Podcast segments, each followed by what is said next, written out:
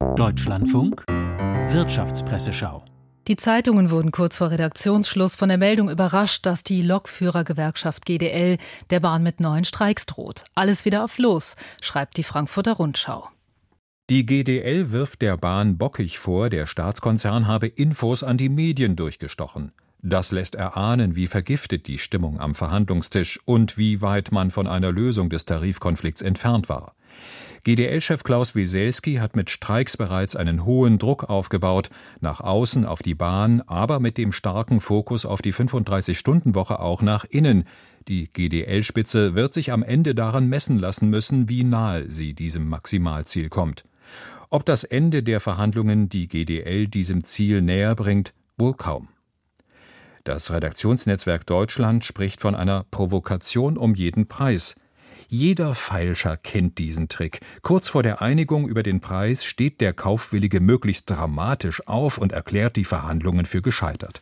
An der Tür, so verlangt es das Drehbuch, muss er sich betont widerwillig umdrehen und sagen, aber wenn ich schon mal hier bin, Ganz nach Lehrbuch hat es Wieselski gemacht, dass ihn die Bahn mit dem Weiterreichen von Informationen aus den Verhandlungen öffentlich bloßstellt, gehört jedoch nicht zum Spiel. Es hängt nun auch an der Bahn, wenn es zu einer neuen Eskalation kommt. Die Frankfurter Allgemeine Zeitung geht auf die vorläufigen Inflationsdaten für Februar ein.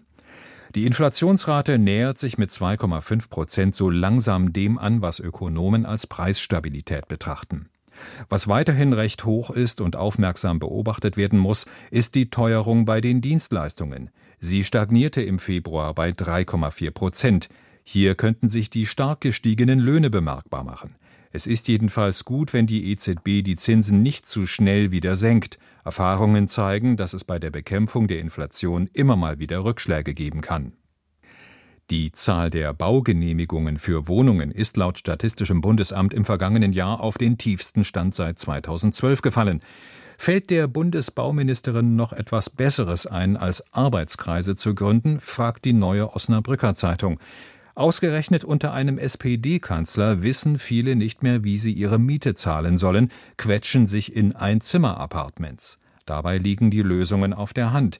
Weniger komplizierte und teure staatliche Vorgaben, niedrigere Steuern auf Bauvorhaben, mehr Förderung.